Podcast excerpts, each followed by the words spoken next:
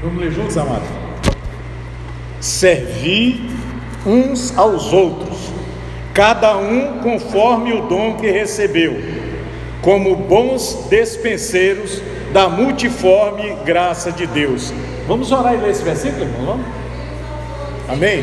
Servi uns aos outros, servi uns aos outros, servi uns aos outros. Sim, servi uns aos outros. Amém.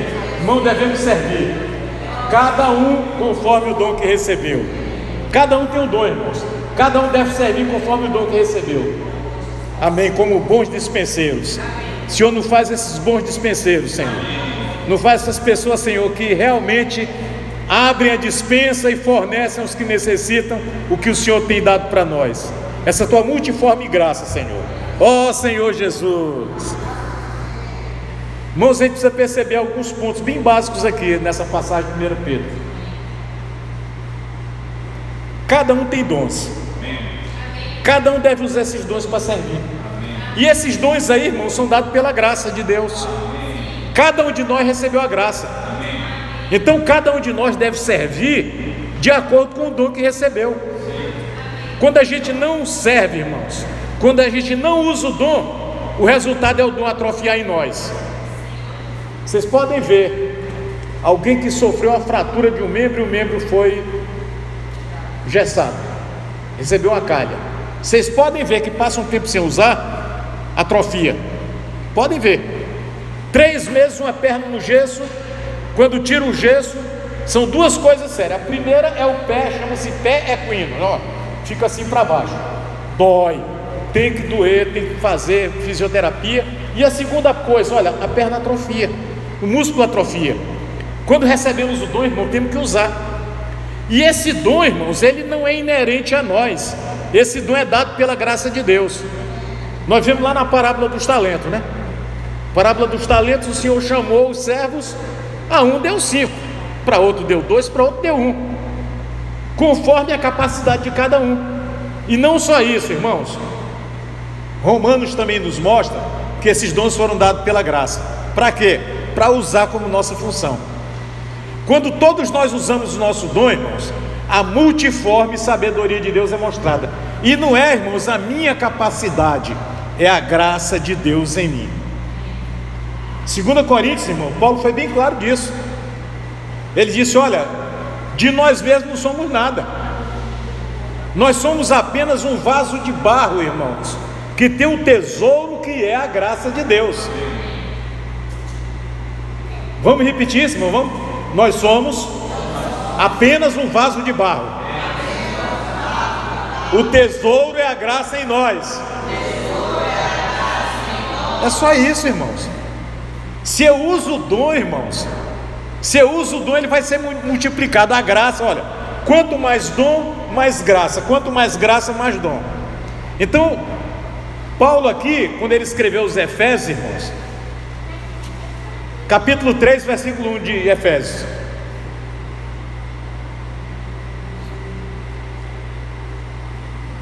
Por esta causa eu, Paulo, sou prisioneiro de Cristo Jesus por amor de vós gentios. Irmãos, aconteceu algo na vida de Paulo, quando ele cresceu em vida, ele mudou o nome. O nome dele, na realidade, era Saulo. É Shaul no hebraico. Shaul significa pedido alguém né, que foi pedido alguma coisa grande para uma pessoa. Mas Paulo mudou o nome para Paulo. Paulus no latim significa pequeno. Nós, irmãos, não somos nada, irmãos. É a graça de Deus em nós. Olha, olha um homem como Paulo. Ele dizia: Eu, Paulo, eu pequeno. Sou prisioneiro de Cristo Jesus. Por que, que Paulo está se declarando prisioneiro de Cristo Jesus, irmãos? Se Paulo fizesse como Tiago ou como Pedro, ele não tinha sofrido perseguição. O Tiago introduziu na igreja os costumes judeus. Se vocês querem saber como é que é, irmãos, tem um site na internet, é, Ministrando de Sião. Aí vocês veem lá, que pá na cabeça, talite aqui. Todo o cerimonial hebraico é algo bonito para os nossos sentidos, irmãos. Mas quando a gente embarca nessa, a gente está fazendo, vocês lembram de Naamã? Quando Naamã chegou na porta da casa do profeta, o profeta mandou o Geás, vai lá, ó, vai te lavar sete vezes no Rio Jordão. Ele saiu injuriado. Eu pensei que ele vinha perante mim, imporia as mãos sobre mim, invocaria o nome do seu Deus. A gente espera coisas bonitas assim, irmãos, que agradam os nossos sentidos. E o Senhor é tão simples. Olha, o Senhor é tão simples, irmão. Paulo simplesmente ele seguiu a simplicidade que o Senhor ensinou a ele. Ele não complicou como fez Tiago. Tiago misturou tanto, irmãos, misturou tanto. Você olha a epístola de Tiago, que foi escrita pelo, pelo presbítero Tiago, vocês veem que o tanto que ele fala de igreja, fala de sinagoga. Ele fala, o tanto que ele fala a palavra igreja, é o tanto que ele fala a palavra sinagoga. Está misturado. Ele levava os irmãos para adorar no templo. Imagina estar tá adorando naquele templo, aquele recinto imenso. Aí passa alguém com gado para ofertar sacrifício lá no altar. Gado faz sujeira, irmãos. Gado não quer saber se aquele recinto é o templo ou não. Nós queremos aquela coisa bonita. Nós queremos misturar com a religião. E quando acabou a palavra profética, irmãos, com a morte do apóstolo João, foi o que aconteceu. Trocou-se o falar profético pelo falar dos presbíteros, dos mestres. E aí começaram as heresias a entrar na igreja, irmãos. Se Paulo tivesse fugido da simplicidade devido a Cristo, ele não estaria preso. Eu anotei umas passagens aqui, irmãos, são muitas, né? Eu anotei umas passagens aqui, se os irmãos, quem estiver anotando aí, Atos capítulo 9, versículos 28 e 29 capítulo 13, versículo 50, capítulo 14, versículos 19 a 22, capítulo 17, do 32 ao 34, capítulo 22, versículos 21 a 22, capítulo 23, 12 a 14, capítulo 26, versículos 22 a 23, depois o 24 ao 26 e o 27. Paulo, diante de, do rei Agripa, diante do Félix, ele fala ousadamente. E quando ele fala da ressurreição, quando fala do juízo, o governador fica: Você está doido, Paulo? As muitas letras te fazem delirar. Ele diz: Não estou doido, não. O senhor sabe, ó rei. O senhor é testemunho, o senhor sabe do que aconteceu aqui em Jerusalém. Então, irmão, Paulo ele não procurava agradar os homens, ele procurava agradar quem? Ao Senhor. O nosso falar está agradando os homens? Eu lembro que Spurgeon falou uma vez, ele escreveu que a verdadeira pregação não é aquela que os ouvintes saem alegres com a pregação, é aquela que os ouvintes saem convencidos e entristecidos por causa do seu pecado e buscam o Senhor. Esse é o ponto, irmãos. Paulo não procurava agradar, procurava agradar a Deus, o próprio Senhor Jesus João 5, versículo 30. Olha o que, que o Senhor Jesus falou. João 5, versículo 30.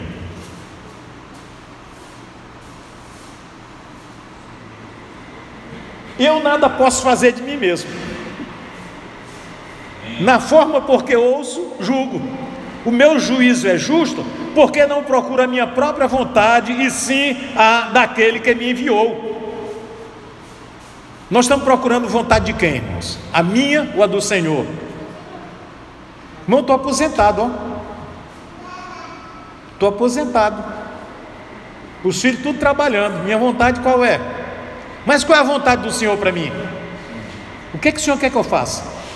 Versículo 36. Olha o que é que o Senhor fazia. Mas eu tenho um maior testemunho do que o de João porque as obras que o Pai me confiou para que eu as realizasse, essas que eu faço testemunho a meu respeito, de que o Pai me enviou. Irmãos, o maior testemunho é esse. As obras que são feitas no Senhor, testemunho que foi o Senhor que mandou fazer aquilo. Todos nós que temos saído. Nesse é o nosso testemunho, irmãos. Os irmãos à nossa frente têm insistido na comportagem, não posso orar por você. E o Senhor está produzindo algo, irmãos. Olha o que aconteceu agora em Mané Urbano fruto da comportagem. Isso é testemunho, não é, irmãos? O Senhor tá, olha, olha para o nosso, olha quantas pessoas tem aqui, irmãos. Como a gente dizia antigamente aqui no Acre, meia dúzia de gato pingado. E tanto lugar sendo alcançado no Acre. Por quê? Porque as obras foi o Senhor que mandou fazer. João capítulo 7, versículo 16.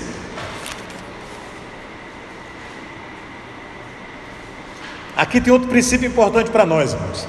Respondeu-lhe Jesus: O meu ensino não é meu, e sim daquele que me enviou. E aí? O que, é que eu vou ensinar para os irmãos? O que, é que nós vamos ensinar para os irmãos? O nosso próprio ensino ou o ensino que o Senhor tem nos dado através de seus apóstolos? Versículo 17: Se alguém quiser, é para quem quer, irmãos. Eu posso escolher não fazer a vontade do Senhor e não ser prisioneiro dele. Se alguém quiser fazer a vontade dele, conhecerá a respeito da doutrina se ela é de Deus ou se eu falo por mim mesmo. Doutrina, irmãos, é didáscalo, significa ensinamento. Veja o ensinamento. Eu fiz isso, irmãos, e mudou a minha vida, mudou a vida da igreja. Lembro do dia que o irmão me convidou, aí eu fui ouvir a mensagem. Quando eu fui ouvir a mensagem, eu, Senhor Jesus, isso é o Espírito Santo falando. Então a gente precisa perceber, olha o ensinamento vem de Deus, não olha para a pessoa que está ensinando, olha para o ensinamento. Se eu olhar está com dúvida, exercita o Espírito. Invoca o Senhor, Senhor Jesus. Senhor, é o irmão A que está falando isso, Senhor? Ou é o Senhor que está falando através dele? Então, irmão, quando a gente faz isso, quando a gente exercita o Espírito, a gente percebe. Quando a gente exercita o Espírito e olha para o ensino, a gente percebe de onde vem. Olha o versículo 18. Quem fala por si mesmo está procurando a sua própria glória, mas o que procura a glória de quem o enviou, esse é verdadeiro e nele não há injustiça. Eu escutando né, pela terceira ou quarta vez a live, né? Aí o irmão lá de, de, de BH falando que na conferência de jovem 2017, quando, ele não foi para a conferência, mas quando ele ouviu, ele endoidou. Até aí, irmãos, ele estava servindo no piloto automático. Um irmão servindo o jovem no piloto automático, fazendo as coisas mecanicamente. Aí ele, o que é que ele fez? Foi lá, ó, e-mail para o irmão Pedro. O irmão Pedro respondeu na hora. Aí ele ficou doido. Aí ele ficou doido de ver esse homem. Esse homem não está procurando glória própria, ele está ouvindo a gente. Então, irmão, quando a gente vê isso, irmãos, a gente percebe onde é que nós devemos estar, irmãos. A, a, aqui em Efésios 3:1, Paulo usa a palavra prisioneiro, né? É literalmente no grego prisioneiro. Alguém que foi aprisionado por algum motivo. A, a pergunta é: eu estou prisioneiro do Senhor ou ainda tenho muita liberdade? Irmãos, quando a gente tem muita liberdade, tome cuidado, porque vai perder o encabeçamento. Tome cuidado. Muita liberdade, eu fazer o que eu quero, eu vou perder o encabeçamento. Tem, tem um exemplo clássico para nós, irmão, lá no Éden. Qual era o princípio de encabeçamento no Éden? O princípio de encabeçamento no Éden, no paraíso, era o homem submisso a Deus, a mulher submissa ao homem, a mulher sob a autoridade do homem. Mas a Eva resolveu encabeçar tomou do fruto e comeu. Foi enganada. Toda vez, irmãos, que nós violamos o princípio do encabeçamento, nós vamos ser enganados. O Senhor tem um princípio de encabeçamento. O Senhor colocou na igreja primeiro o que? Apóstolos. Depois, depois, depois. Não é que tem uma hierarquia, não, irmãos. É que tem um encabeçamento. A gente precisa perceber isso claramente, irmãos. Apocalipse 4, versículos 1 e 2. Tem uma cena muito interessante. O versículo 1 fala da situação do apóstolo, né? Depois destas coisas olhei, e eis não somente uma porta aberta no céu, como também a primeira voz que ouvi, como de trombeta falar comigo, dizendo: Sobe para aqui e te mostrarei o que deve acontecer depois destas coisas. O versículo 2: Imediatamente eu me achei em espírito, e eis armado no céu um trono, e no trono alguém assentado. Se eu tiver no espírito, irmãos, eu vou perceber que tem um trono no céu e que quem está sentado não sou eu, tem alguém assentado lá. Em espírito. Se eu não tiver no espírito, eu vou querer me sentar no trono. Igual o arcanjo fez, quis se sentar no trono. Não é isso que está em Ezequiel, né? Subirei o monte do lado do norte, eu me assentarei no trono de Deus. Quando eu faço o que eu quero, irmão, eu sou, sou enganado por Satanás. Onde é que está a verdadeira liberdade, irmãos? A verdadeira liberdade está na cruz de Cristo. Ponto final. 1 Coríntios 2, versículo 15. Olha o resultado da cruz de Cristo, o que, é que ela faz? 1 Coríntios 2,15. O homem espiritual julga todas as coisas, mas ele mesmo não é julgado por ninguém. O resultado da cruz é esse. Eu me torno um homem espiritual, julgo todas as coisas, não sou julgado por ninguém. Esse, irmãos, é o resultado da cruz. Agora uma coisa interessante, lá em Efésios, lá em Efésios, no capítulo 3:1, Paulo fala de prisioneiro de Cristo Jesus. Ou seja, ele está acorrentado a Cristo, não é isso? Ele está sob as ordens, Cristo manda, você está preso, vá. Eu lembro que na minha profissão, né, o sargento de dia é o encarregado de conduzir as praças presas ao xadrez, os cabos soldados presos ao xadrez. Aí de manhã ele vai buscar. Ele chega lá, bora, a gente chama até brinca, bora Curió, vamos lá trabalhar. Aí pega o Curió, né? Que está enjaulado e traz para o trabalho diário. Quando termina o expediente, ele vai lá, ô, bora os curiosos, vamos para lá para a prisão. Prisioneiro de Jesus é levado para onde quem, quem é senhor dele leva. Mas no capítulo 4, versículo 1, irmãos, Paulo usa outra preposição. 4:1. Rogo-vos, pois eu, o prisioneiro no Senhor. No, no 1 ele fala do Senhor, agora aqui é diferente, é no Senhor. No Senhor, irmãos, a preposição no grego é en. En significa dentro de. Agora, aqui no capítulo 4, Paulo diz que está prisioneiro dentro do Senhor. O que, que significa isso na prática para nós, irmãos? Irmãos, o Senhor quer alcançar a Crelândia, o Senhor quer ir a Manuel Urbano, o Senhor quer ir a Capixaba, o Senhor quer ir a Plácido de Castro, o Senhor vai, eu vou. Vocês perceberam isso, irmão? Eu estou dentro do Senhor, o Senhor vai, eu vou. Eu não sou uma visagem andando por onde eu quero. Eu vou no Senhor. O Senhor diz: Eu quero que vão para a Crelândia. Eu vou no Senhor. Isso é toda a diferença, irmãos. Então, depois dele falar, a, o capítulo 3, versículo 1, ele fala prisioneiro de Cristo Jesus. A nossa versão atualizada fala por amor de vós. O grego não é por amor de vós, é sobre vós, os gentios. É como se Paulo, é, no Antigo Testamento tem uma figura, irmãos, da libação. Do lado do altar tinha aquela galheta, aquela jarra com vinho. Quando o sacrifício não estava queimando direito, o sacerdote vinha e derramava a libação. Paulo aqui está se derramando por libação sobre os gentios. Aí, quando o sacerdote jogava aquele vinho sobre a, o sacrifício, subia aquela labareda de fogo e o sacrifício queimava melhor. Paulo está se derramando por libação em favor de quem? De nós gentios. Versículo 2: Se é que tendes ouvido a respeito da dispensação da graça de Deus, a mim confiada por vós. A palavra dispensação aqui no grego, irmãos, é oikonomia. O que é oikonomia? Oikonomia é o arranjo da casa. É, chegou meu pagamento, aí eu com minha esposa nós dispomos de tantos mil reais. O que que nós queremos fazer com aquele dinheiro? É eu, bom, nós vamos fazer isso, vamos separar isso, vamos guardar isso aqui para emergência, vamos comprar a vida, vamos fazer. É, é o arranjo interno de uma casa. E o mordomo, a pessoa encarregada disso, é o oicônomo. O oicônomo é o mordomo, ou quem lê, quem lê ficção histórica, né? Naquelas casas da nobreza inglesa, era governanta. A governanta tinha a despensa e ela tinha todas as chaves da despensa.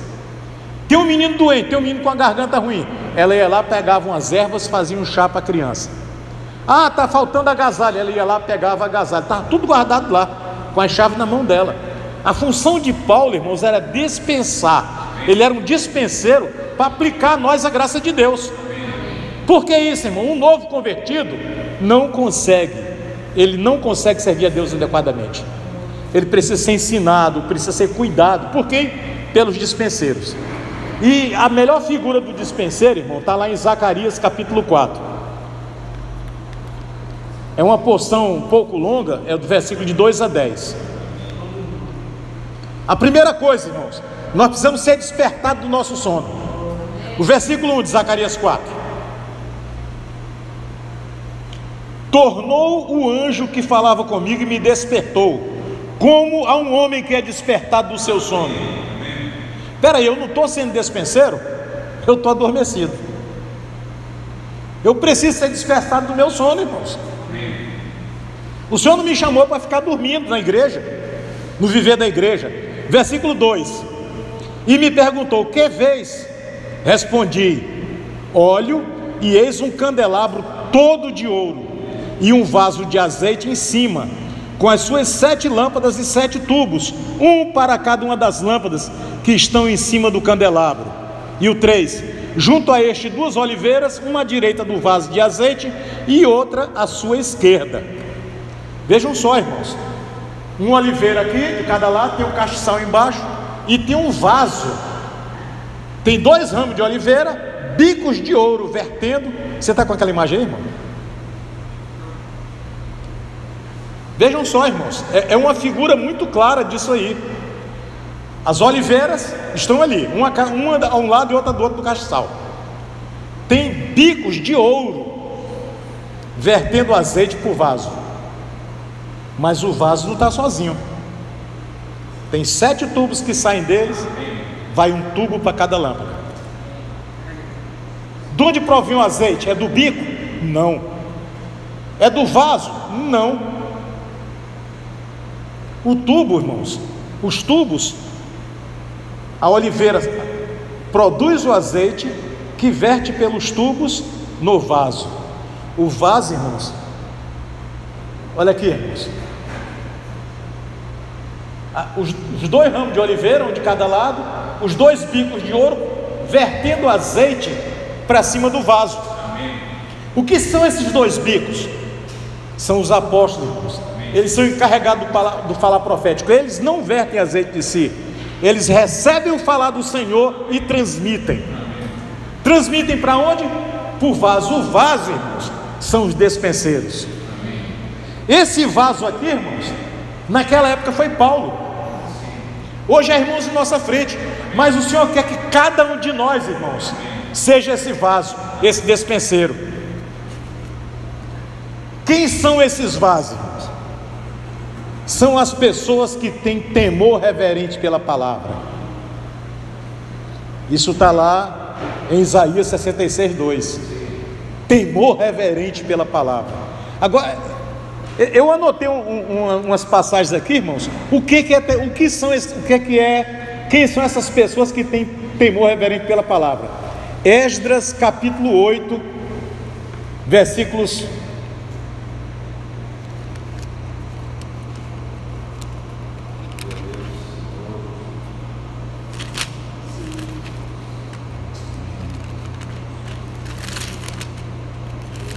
Opa.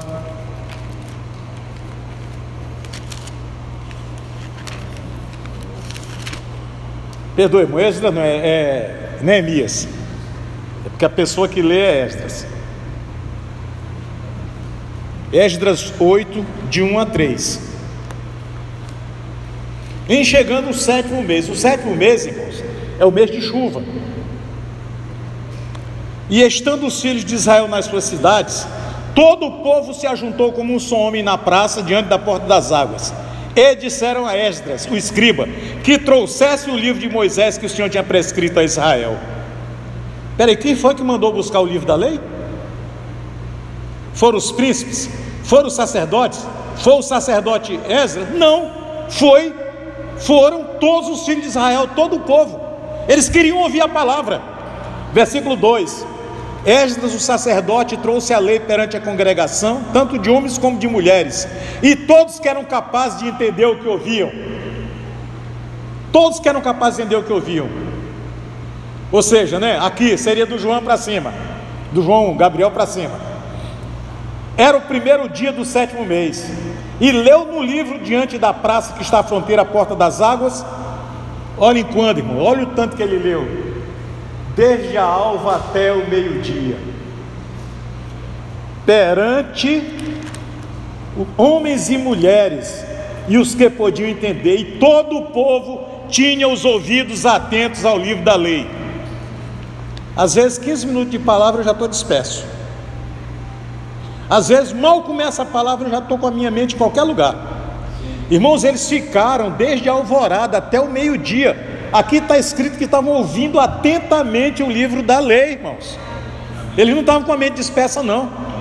Isso é ter temor reverente pela palavra. O versículo 5. Esdras abriu o livro à vista de todo o povo, porque estava acima dele. Eles fizeram um estrado, né? E colocaram um púlpito de madeira. Abrindo-o ele, todo o povo se pôs em pé. Isso é temor reverente pela palavra. Versículo 8. No 7 fala dos levitas, né? E no 8, leram no livro, na lei de Deus, claramente, dando explicações de maneira que entendessem o que se lia. Isso, irmãos, é ter temor reverente. Capítulo 9, versículo 3.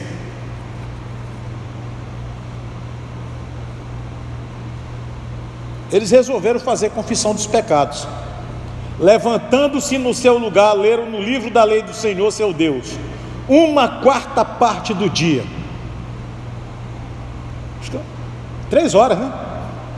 Em outra quarta parte dele, fizeram confissão e adoraram o Senhor seu Deus. Isso, irmãos, é ter temor reverente pela palavra.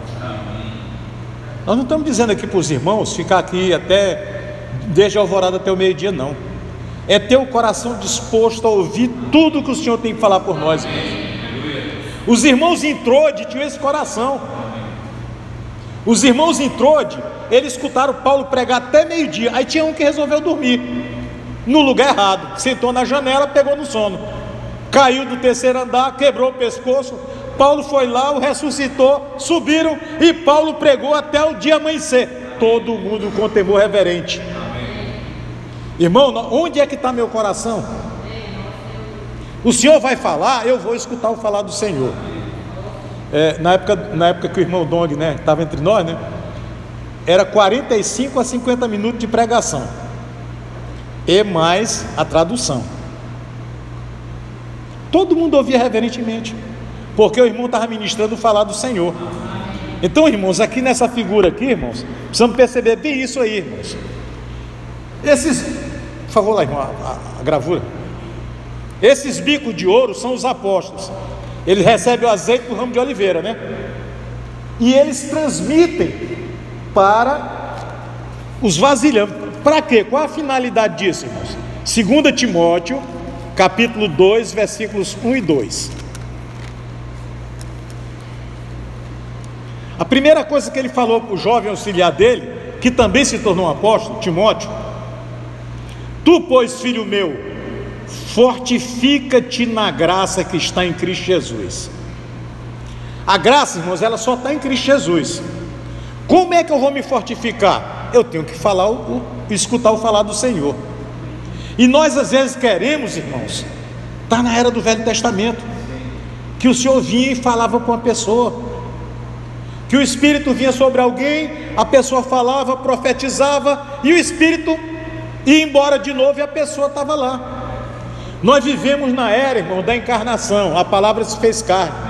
A palavra se fez carne, essa carne foi a cruz, tornou-se o espírito que dá vida, entrou dentro de cada um de nós que cremos. Então, como é que eu vou me fortificar na graça? O versículo 2 mostra para nós isso, olha. E o que de minha parte ouviste, através de muitas testemunhas. Isso mesmo.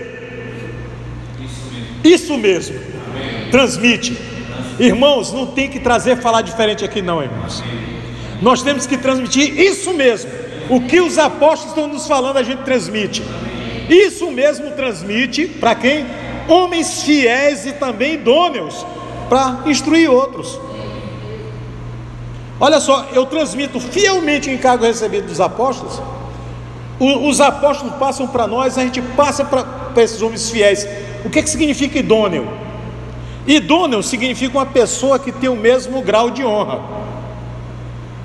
É uma pessoa que é fiel e que é idônea. A pessoa que pode ouvir, para eles instruírem a outros. Qual é, qual é o resultado disso, irmãos? De retransmitir fielmente o que nós recebemos. Se aquele, se aquele vaso, está em Efésios 4, versículo 11. É do, do 11 ao 13, vamos ver com calma aqui. Ó. Efésios 4, 11. E ele mesmo, ou seja, aquele que subiu acima de todos os céus, que quer encher todas as coisas. Como é que ele vai querer encher todas as coisas? Qual é a maneira dele agir? Concedeu uns para apóstolos, outros para profetas, outros para evangelistas e outros para pastores e mestres. Os apóstolos transmitem a graça de Deus, os profetas replicam a graça de Deus, os evangelistas pregam o evangelho dessa graça de Deus e os pastores cuidam do rebanho e ensinam. Para que isso? Versículo 12. Com vistas ao aperfeiçoamento dos santos, para o desempenho do seu ministério, para a edificação do corpo de Cristo. Até quando isso? Versículo 13. Até que todos cheguemos. O Senhor quer um corpo de pessoas que chegue à unidade da fé, do pleno conhecimento do Filho de Deus, que chegue à perfeita varonilidade. Quando Deus tiver esse grupo de pessoas, irmãos, o Senhor volta. O Senhor dá cabo dessa nojeira. Para vocês terem ideia, irmãos, na Bahia agora, a Bahia, o estado que por, pela Constituição ele é um bandista, está escrito na Constituição do Estado da Bahia. Agora o Ministério Público e a Secretaria da Defesa dos Direitos do Cidadão fez uma nota que se a pessoa disser que a outra precisa de Jesus, isso é preconceito e é para ser denunciado. Já começou, irmãos. O Senhor tem urgência de acabar com essa bagunça. Ontem eu tive que sair tratar um negócio a respeito de, de coisa da igreja na prefeitura. Aí no intervalo de meio-dia, né? Eu fui visitar um irmão que já reuniu conosco. O irmão hoje está numa sociedade. Diz ele que é a verdadeira irmandade. Mas o irmão é cheio de sofismas de porquê, mas e se, mas e se. Aí quando eu parei que eu vi que, irmão, isso é sofismo. Deixe de sofismo, deixe de tergiversar. A verdade é a verdade. Ponto final. A verdade é Deus. Isso é Deus? Aí ele se calou. E, e nessa comunhão, irmãos, a gente estava vendo esses pontos, irmão. Ele estava perguntando a respeito de certo tipo de pessoa, né? Se chegar aqui, vai ser recebido com educação, vai ouvir a palavra. Agora, se a pessoa quiser perturbar o culto, né? A gente chama quem de direito. Mas ele, se quiser se converter, é problema dele. Ele crê no Senhor, ele se converte. E se ele depois quiser que você case com outro? É, é isso que estamos chegando, irmãos. Estão utilizando a lei para aos poucos abolir a palavra de Deus. Eles estão, é, é, como falou uma vez um certo general, por aproximação sucessiva, ó. A talha daqui, a talha daqui, a talha dali, a talha dali. É como cavar trincheira na frente do inimigo. Cava em ângulo, cava em ângulo, cava em ângulo, daqui a pouco você chegou lá na trincheira dele. Estão fazendo isso, irmãos. O que é que nós devemos fazer? propagar esse falar dos apóstolos até que todos cheguem à perfeita varonilidade, à medida da estatura da plenitude de Cristo. E para isso, irmãos, voltando ainda a 1 Pedro 4,10, né? Nós temos ministérios, nós temos dons. Qual é a diferença entre dons e ministérios? Dom, irmãos, é aquela, é aquela, aquela função que a graça nos dá para nós exercitarmos na igreja. Agora, quando eu exercito aquela função, aquele dom, eu exercito, exercito, exercito, chega um ponto que se torna ministério. Agora, quando é que eu sei se é ministério ou se é dom? A pergunta é: você consegue viver sem exercitar? Se você não consegue, é ministério. Se você consegue fugir, ainda é dom. É simples. Você tem o dom, né? Edu, você consegue se imaginar sentar no, no louvor? Sentar. Então virou ministério. Agora, se você consegue fugir, não, não vou mais não. Ainda é dom. Vocês perceberam, irmãos? O Senhor nos dá uma função sobrenatural, nos dá uma capacidade sobrenatural para aquilo, ainda é dom. Mas se eu não consigo mais viver sem aquilo, tornou-se ministério. E Deus vai operar através dos ministérios, irmãos. Vejam bem, Deus vai operar através dos ministérios. Por isso que eu tenho que exercitar meu dom. Aí voltando lá para Zacarias 4, né, para aquelas para aquele dispensador, aquele aquele vasilhame, do vasilhame sai sete tubos, irmãos. Um tubo para cada lâmpada. Isso significa, irmãos, que eu mesmo não sendo dispensador, eu posso ser o canal pelo qual flui a graça de Deus para suprir cada um dos irmãos que pertence à igreja. Quem é o mais novo hoje aqui é você mesmo, João Gabriel. João, você é um desses tubos aqui, João. Você foi batizado, está tá com um ano já? É por aí assim. Mas você é um tubo desse, irmão. Aí, se eu não sou, se eu não sou vasilhame, irmãos, eu sou um desses tubos. E esse tubo ele flui, cada um tubo desse flui para uma lâmpada, irmãos, para as lâmpadas brilharem e assim a multiforme sabedoria de Deus ser conhecida, para assim a igreja brilhar, irmãos. E esse é o resultado, irmãos. O, o, o falar, voltando a Zacarias capítulo 4, irmão, tem, tem outra coisa aqui também que é, é, é Senhor Jesus. Zacarias capítulo 4, versículo 6. Quando ele perguntou do anjo, né? O que, que, é isso? O anjo, você não sabe, não? Ele disse, não, meu senhor. Versículo 6. Prosseguiu ele e me disse: Esta é a palavra do Senhor, Zorobabel. O que, que significa Zorobabel, irmãos? Zeruvavel, nascido na Babilônia. Não é a nossa situação? Mas o Senhor está falando conosco, não por força nem por poder, mas pelo meu espírito, diz o Senhor dos Exércitos. Irmãos, não é o vaso, é apenas um vaso. O tubo é apenas um tubo. O bico é apenas um bico. Todo o poder, irmãos, está no azeite que desce. Todo o poder está no azeite. Versículo 7. Que és tu, ó grande monte? Diante de Zorobabel serás uma campina. Irmãos, o Senhor vai aplanar todas as coisas diante de nós. Ah, tem dificuldade? O carro está quebrando para Manuel Urbano? Vai-se de ônibus. Está ruim a estrada para Chapuri? Vai-se de ônibus ou vai-se de táxi. Mas a gente não pode deixar de ir. Porque o Senhor vai transformar o monte em campina. Porque Ele colocará a pedra de remate. Em meio a aclamações, haja graça e graça para ela. A pedra de remate, na realidade, irmãos, é, é Rosh Even, é a pedra que encabeça. Rosh Even, Rosh é cabeça, primeiro, e Even é pedra. Olha só, o Senhor Jesus quer nos encabeçar. Essa era a pedra, aqueles arcos da época romana, eles eram feitos com pedras. As pedras eram em forma de trapézio. Aí fazia armação, colocava pedra cimento, pedra, pedra, pedra, pedra, e tinha a última que é a pedra de remate, que é a pedra de cabeça, a pedra principal quando ela era colocada lá, podia tirar. Tem arcos romanos, irmão. Dois mil anos estão lá os arcos romanos, nem terremoto conseguiu derrubar. O Senhor Jesus é essa pedra de remate para nós, mas para isso Ele deve nos encabeçar.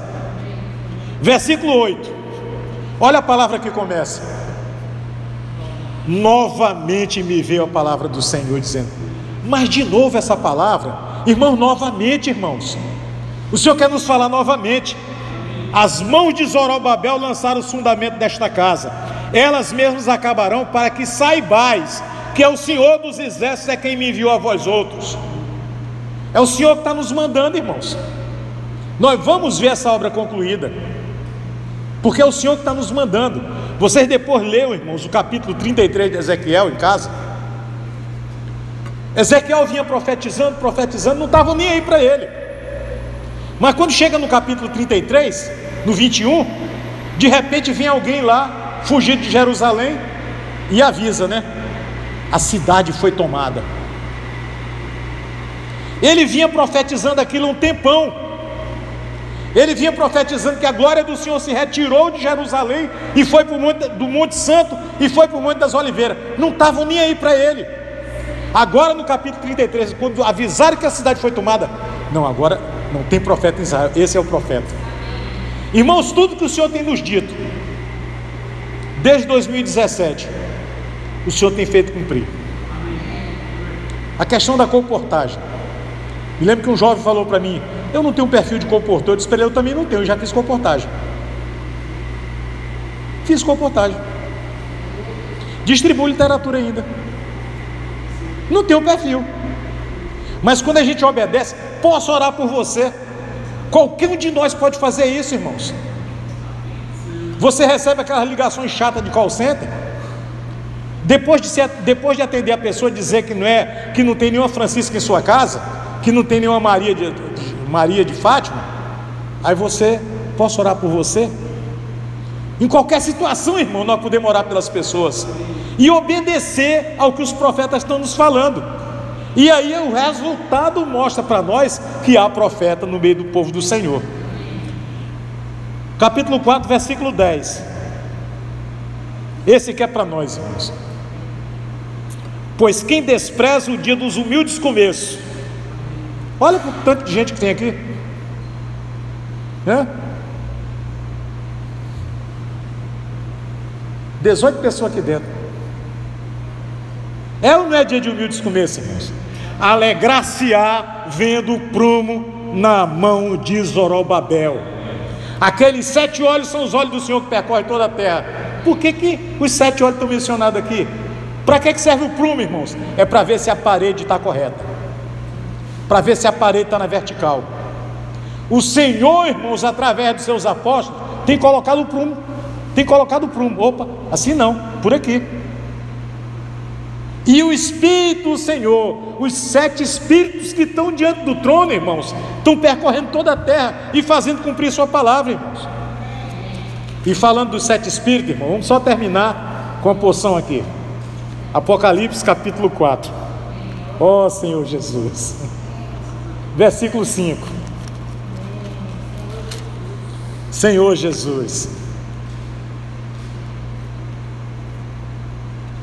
Vocês lembram que tem alguém assentado no trono, né? Do trono, do trono, olha, saem relâmpagos, vozes e trovões.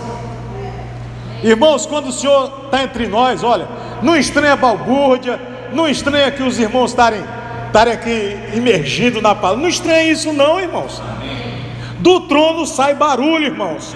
Ó, oh, relâmpago, todo mundo já viu um relâmpago, brilha tudo. E não só isso, vozes e trovões. Quando isso aqui estiver cheio, irmãos, vai ser como um trovão. Mas tem outra coisa também. Diante do trono ardem sete tochas, que são os sete Espíritos de Deus. Às vezes, irmão, a gente se engana, nós nos enganamos a nós mesmos. Às vezes nós estamos na nossa, no viver religioso, a gente acha que está de boa com Deus, que está na presença de Deus. Jovem sempre tem feito fogueira aqui, né? Quem chega perto da fogueira, o que acontece, Guilherme? Hã? Você chega perto, não, não para se queimar, mas você chega perto, o que acontece? Você não sente calor? Você não fica afogueado, né? Com, a, com o rosto vermelho? Nós estamos mesmo na presença, irmãos.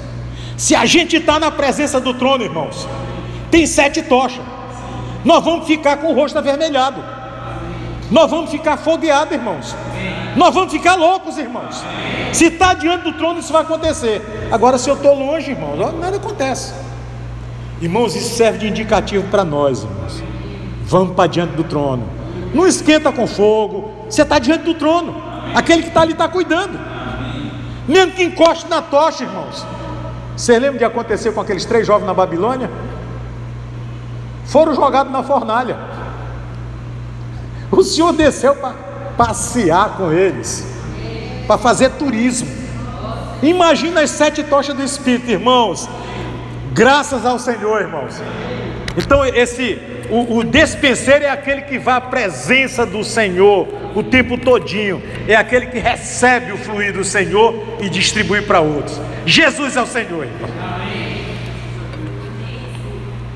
Agora podemos compartilhar pequenos grupos.